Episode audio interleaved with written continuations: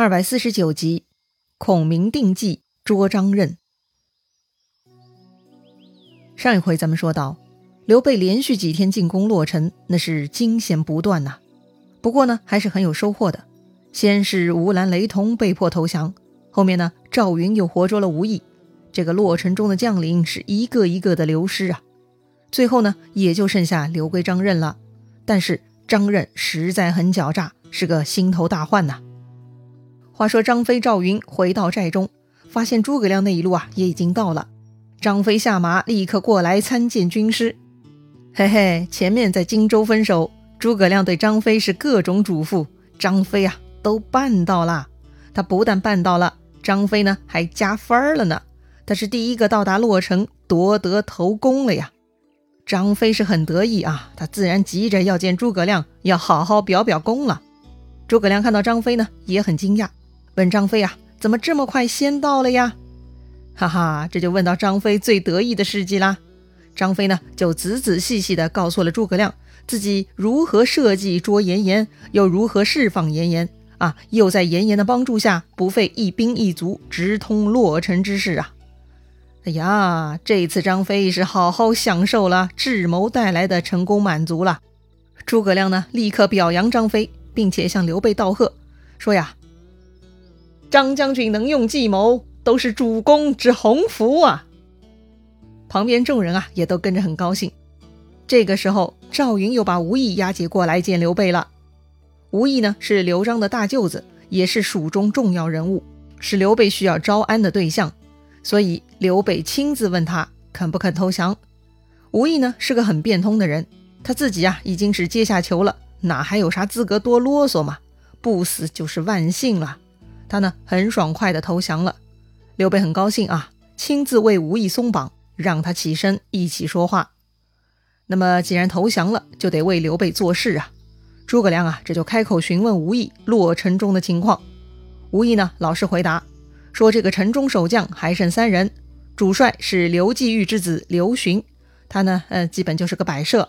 副将呢有两个人，刘珪和张任。这个刘珪嘛不打紧的，他也搞不出什么花样来。但是张任是蜀郡人，极有胆略，不容易搞定啊。嗯，诸葛亮想了一下，既然如此，那就先捉张任，然后再去洛城。可是如何能够捉住张任呢？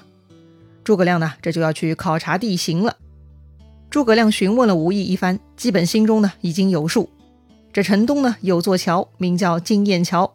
过了金雁桥，来到桥南，那地势就变得十分复杂了。于是呢，诸葛亮亲自骑马去金雁桥边绕河考察了一番地形。是啊，诸葛亮带兵一向是非常注重对地理情况的考察的，所以呢，他的计谋总是巧夺天工。这会儿呢，他亲自实地考察之后，又是计上心头啊。诸葛亮回寨后就开始安排了，将所有人一共分成六路，前两路呢是黄忠、魏延，诸葛亮让他们呐埋伏到金雁桥南五六里处的芦苇荡里。各有分工，诸葛亮安排黄忠带一千名刀手埋伏在路的右边，他们呢只干一件事情，那就是用刀砍经过的敌军之马；又让魏延带一千长枪手埋伏在路的左边，也只干一件事，那就是用长枪去戳经过的骑兵。第三路是张飞，让他带一千军等在山东的小路，那个地方啊，就是可以擒获张任之处了。哦，这么简单？可是怎么才能让张任跑到金雁桥南去呢？哎，这就要看第四路了。这个第四路嘛，是诸葛亮亲自带领，他主要负责引诱张任，把张任骗到金雁桥南。接着呢，第五路那就是赵云埋伏在金雁桥北，只要张任过了桥，赵云呢就拆掉金雁桥，并且勒兵于桥北。另外呢，还有第六路，那就是刘备亲自率领的主力军了。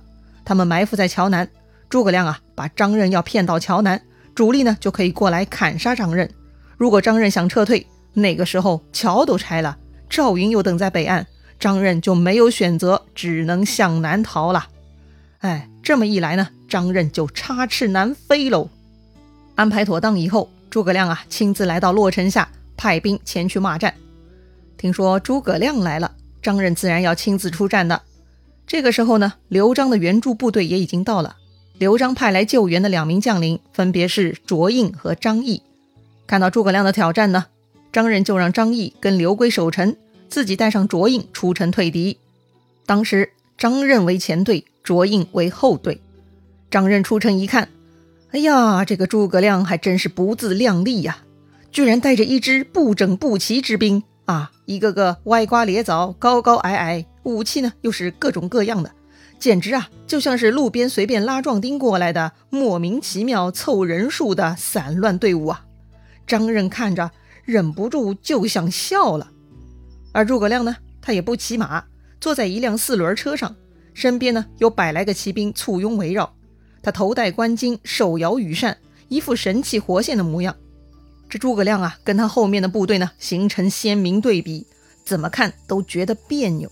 落差极大，也不等张任开口，诸葛亮呢先说话了：“曹操以百万之众听到我的名字都望风而逃，你是何人？敢不投降？”张任看诸葛亮带着如此破烂的部队还敢大言不惭，张任真的快忍不住了，那是一阵冷笑啊，说道：“，哼 哼人说诸葛亮用兵如神，原来……”是有名无实啊！说完，张任挥舞手中枪，向前一招，他手下的大小军校就全部向对面的诸葛亮军队冲了过去。看到张任军队杀过来了，诸葛亮从容不迫，他就从四轮车上站了起来，登上一匹战马，直接向后撤退，退到了金雁桥南。张任当时啊，看到诸葛亮这些破落军士呢，自然是穷追不舍，一路呢就跟着追过了金雁桥。但是来到桥南，他却看到了刘备和严颜，他们呢一左一右带领大军等在路边呢。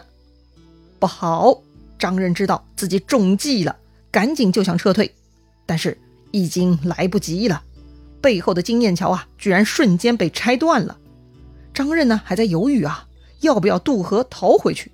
但是抬头一看，此刻北岸赵云啊带着一支军队隔岸摆开，哎呀！看到这副阵仗，张任自然不敢回去了。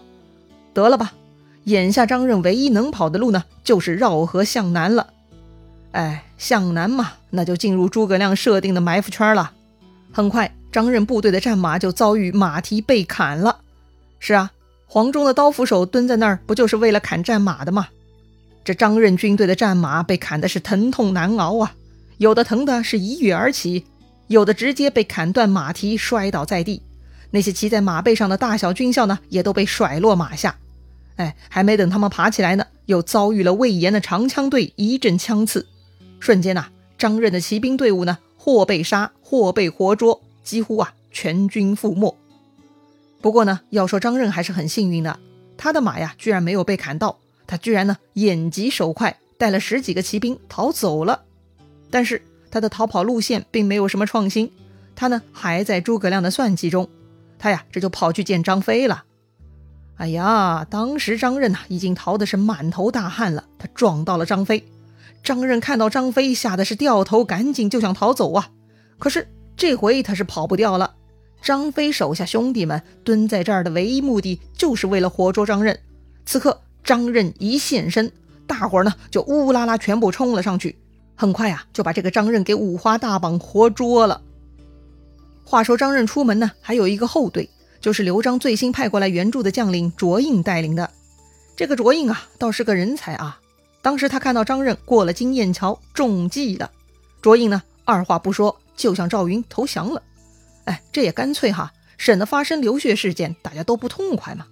于是呢，赵云带回卓印，这个识时务者为俊杰的卓印呢，因此还得到了刘备的赏赐。又过了一会儿。张飞呢，也带着张任回到刘备大营。当时诸葛亮也早就回来，安坐在大帐之中了。刘备最近啊，被张任折腾得够呛，虽然是很痛恨，但毕竟啊，这是个人才，又是蜀中有名望之人，所以刘备啊，还是准备要招安他。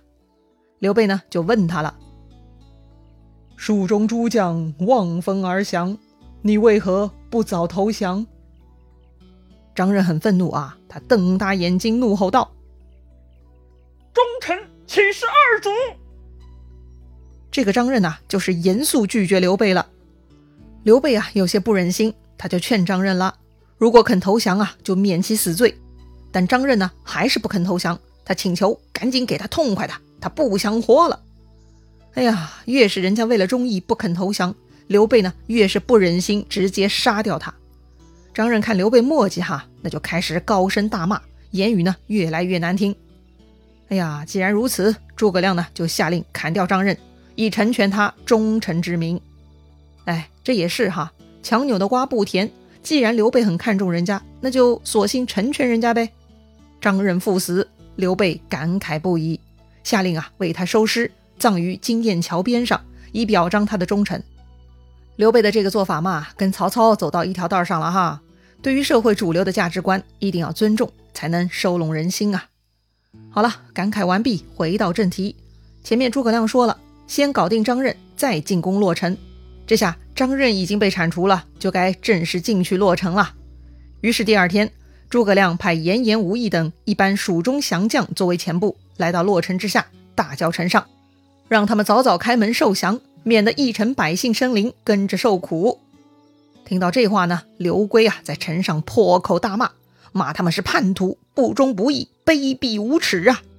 刘圭骂的是口沫横飞，严颜都听不下去了。他就准备取剑射死刘圭，不过呢，还没等严颜动手，忽然呐，城上另外跑出来一个将领，那个人呐，居然拔出佩剑，直接将刘圭给砍翻了。他呢，立刻开门投降了。这个杀掉刘圭的人呢，正是刘璋派来援助的另外一个将领武阳人张毅。这个武阳嘛，就在今天四川省彭山区了。哎，这可是个讽刺哈。刘璋这回派出来援助的，全部率先投降刘备了。哎，真的是很搞笑啊！他们其实是来援助刘备的呀。好了，既然城门打开，刘备自然带着军马入城了。